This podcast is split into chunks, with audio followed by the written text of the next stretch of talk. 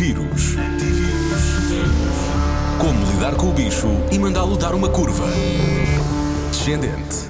Responda a Ana Martins, o médico internista do Centro Hospitalar de Lisboa Central e professor assistente na Faculdade de Ciências Médicas de Lisboa, Dr. André Almeida. E a pergunta é: Deve ter algum cuidado com as compras que recebe em casa? Bom, hum, não, até agora não existe, não existe evidência eh, de que, de que, enfim, de que alimentos contaminados possam ser um veículo para a transmissão deste, deste coronavírus. Mas podemos, obviamente, especular e supor que, em algumas circunstâncias, poderão ser.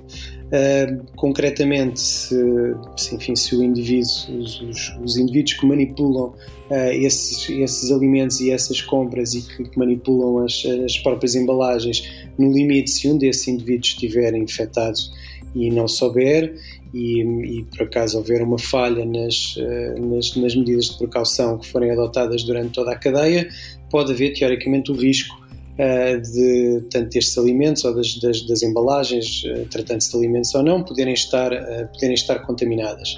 Portanto, tanto quanto possível, um, proceder à desembalagem em casa, uh, no fundo, retirar os, as embalagens, os, os, os contentores do, uh, das, das, compras que foram recebidas uh, e colocá-los no, no, lixo ou na, na, reciclagem e depois disso lavar as mãos e então aí, e então aí no fundo, procedemos à manipulação daquilo que, que compramos. Um, existe, teoricamente, vá lá um bocadinho partindo daqui, o risco de a fruta com casca uh, poder, uh, poder estar, enfim, contaminada com gotículas de, de alguém infectado, seja numa loja, num supermercado ou, ou, enfim, ou de algum distribuidor, não é? Portanto, neste caso fará sentido ou descascar a fruta ou uh, proceder, uh, proceder à desinfecção da mesma, caso seja comida com casca, usando aquilo que está recomendado para, para o efeito. Tem dúvidas? Tem dúvidas? A Rádio Comercial pergunta aos especialistas. Antivírus. Na Rádio Comercial.